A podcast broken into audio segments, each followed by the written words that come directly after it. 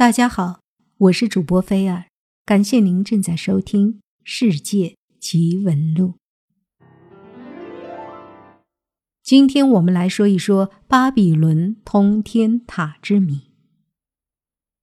世界上的巴比伦存在于公元前两千年左右，是世界上最早的奴隶制国家之一，是由阿摩利人建立的一个国家。当时。阿摩利人颠覆了乌尔迪王朝之后，就建立了巴比伦王国，一直持续了几百年的时间。巴比伦国是现在很多人非常向往的古代国度。根据圣经的记载，当时的人类联合建立了这个巴比伦通天塔。当时人们为了能够开通一条通往天堂的高塔。但是上帝知道了人类的意图，于是就阻止了人类的计划。上帝让人类说不同的语言，这样人们就无法进行沟通，因此计划就这样失败了。其实这也只是人类创世出现的一种说法，在西方以及东方的古代说法中有很多关于创世的神话。巴比伦通天塔建成于公元前六百一十年。这座通天塔屹立在当时的巴比伦城，在公元前四百多年被摧毁，又名巴别塔。据当时前往游历的古希腊历史学家希罗多德的记载，当时的巴别塔高约九十六米。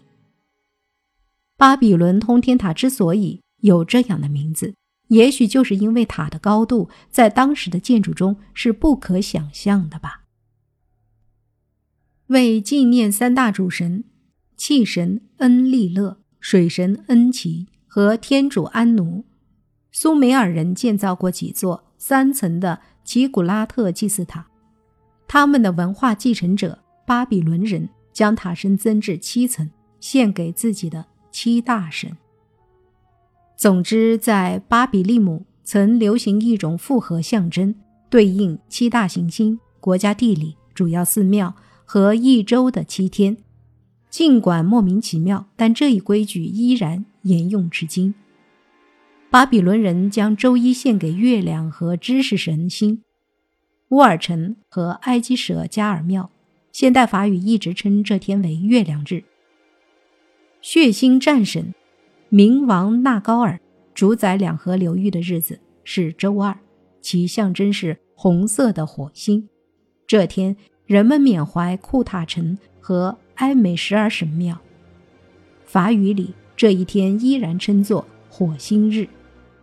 周三献给智慧神纳布水星。周四，马杜克神木星。周五，美与爱之神伊西塔金星。周六，献给正义战神、苍天勇士扎巴巴土星。周日，献给太阳和正义神夏马西。此外，一周的每一天和巴比伦塔相应的每一层都有自己的光谱色：黑、白、紫、蓝、鲜红、银色和金色。巴比伦人只得不厌其烦，一再重建高塔，因这高塔以其所建可代替早已消失的宇宙树，连接天与地、神仙与凡人。犹太人认为巴比伦神灵纯属虚构，而将巴比伦人竭力接近马杜克解释为自命不凡。圣经创世纪里写着。他们说：“来吧，我们要建造一座城和一座塔，塔顶通天，为了要传扬我们的名，免得我们分散在全地上。”那里还说巴比伦人的造法不对，他们拿砖当石头，又拿石漆当灰泥，结果是外观漂亮，却很不经久。与巴比伦通天塔相关的一些亚洲传统。让希罗多德觉得相当特殊。他写道：“任何人不得在庙内过夜，只有一位当地女子例外，她是神为自己选定的。至少，加勒底人神的祭祀们这样说。他们说，似乎神会驾临寺庙上床休息。正是这座塔使得无数英雄为之倾倒。公元前五三九年，波斯王居鲁士攻下巴比伦后，既被巴别塔的雄姿折服了。他不仅没有毁掉它，反而要求他的部下在他死后，按照巴别塔的样子，在墓上建造一座小型的埃特门南基。埃特门南基是巴别塔的另一个名字，意为天地的基本住所。然而后来巴别塔终于毁掉了。波斯王薛西斯怨恨巴比伦人民的拼死反抗，恨乌及乌，下令彻底摧毁巴比伦城。巴别塔厄运难逃，变成了一堆瓦砾。即使如此。以热爱文化、名垂青史的亚历山大大帝，还是爱慕他的雄姿。公元前三百三十一年，他远征印度时，特意来到了巴别塔前。英雄与奇观的对话，大概只有彼此才能知晓。他一度要修复这座传奇般的建筑，下令全部拆除旧塔，一座更加宏伟壮丽的神塔，眼看着有救了。然而，这只是让人空欢喜而已。据说此时，一只蚊子叮了他一下。这位文治武功盖世的一代天骄，于是一命呜呼，因为这只蚊子携带疟疾病毒。从此，巴别塔也就备受冷落了。事实是，这项工程实在是太大了，仅清理废塔就需要一万人工作两个月时间。于是他只好打消了这个念头。几千年下来，巴比伦塔已经变成了废墟，真的应验了犹太人的诅咒。即便如此，几千年后的考古学家科尔德威见到它时，仍由衷地发出了赞叹之声。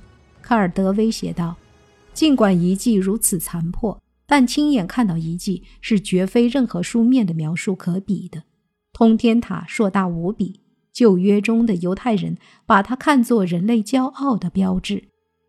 四面是僧侣们朝拜的豪华的殿堂，许多宽敞的仓库，连绵的白墙，华丽的铜门，环绕的碉堡，以及林立的一千座敌楼。当年这样壮丽的景象，在整个巴比伦是无与伦比的。在希伯来语中，“巴别”是变乱的意思，于是这座塔就称作巴别塔。也有人将“变乱”一词解释为巴比伦，称那座城叫巴比伦城，称那座塔叫巴比伦塔。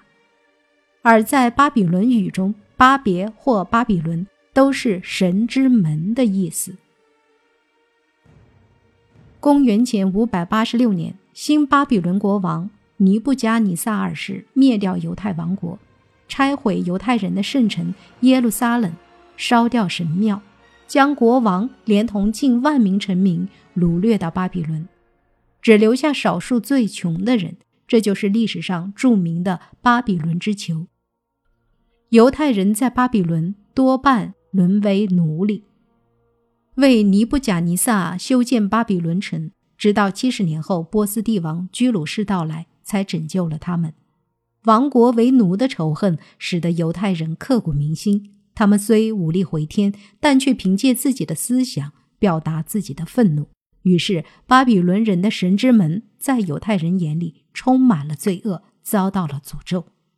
他们诅咒道：沙漠里的野兽和岛上的野兽将住在那里，猫头鹰要住在那里，它将永远无人居住，世世代代。无人居住。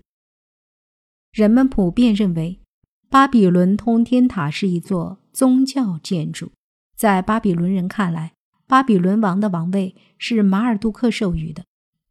马尔杜克是一位天神，僧侣是马尔杜克的仆人，人民需要得到他的庇护。为了取悦他，换取他的恩典，保障国家城市的永固，巴比伦人将巴别塔作为礼物。敬献给了他。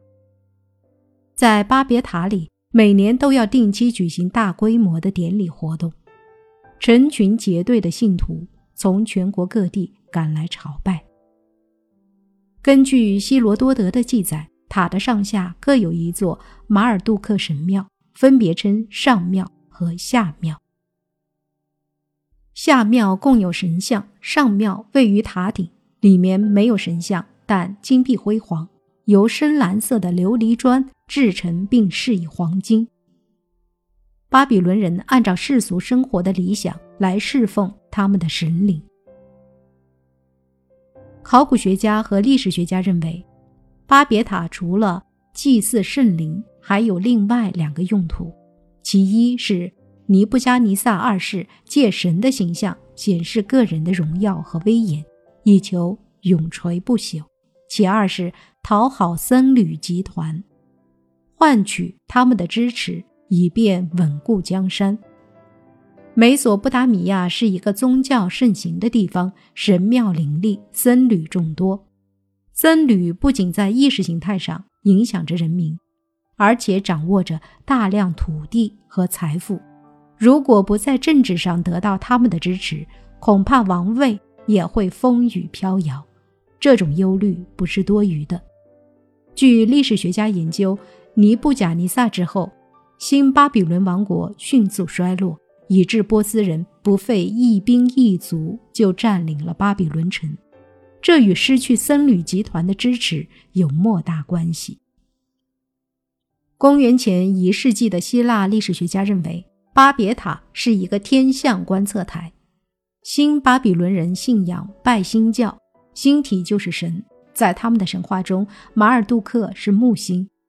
新巴比伦王国的僧侣们神秘地登上塔顶，难道真的是侍奉半躺在床上的马尔杜克大神吗？对此，希罗多德颇不以为然，现代学者更不相信。说不定正是他们半躺在床上。观测天象呢？而且，人类早期的天文知识直接产生于宗教和巫术之中，掌握这些知识的多是僧侣。新巴比伦人取得了当时世界最杰出的天文学成就，这座塔的功劳恐怕不可抹杀。一八九九年三月，一批德国考古学家在今天巴格达南面。五十多公里的幼发拉底河畔，进行了持续十多年之久的大规模考古发掘工作，终于找到了已经失踪两千多年、由尼布甲尼撒二世在公元前六百零五年改建后的巴比伦古城遗址。考古学家们现在仍在巴比伦古城遗址上进行着发掘工作。许多宫殿、神庙、街道和住房已经渐渐露出地面。考古学家们正在和历史学家、艺术学家们一起，根据发掘出来的文物，复制古城巴比伦大多数建筑物的原型，以便有朝一日能使这座人类宏伟的古城恢复旧观。